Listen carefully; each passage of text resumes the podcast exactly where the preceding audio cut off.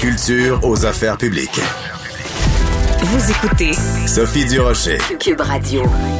Bonjour tout le monde, bon jeudi. Est-ce que vous sentez cette joie, cet enthousiasme dans ma voix? Écoutez, bon, vous le savez, j'en ai parlé à plusieurs reprises. J'ai été vaccinée avec l'AstraZeneca.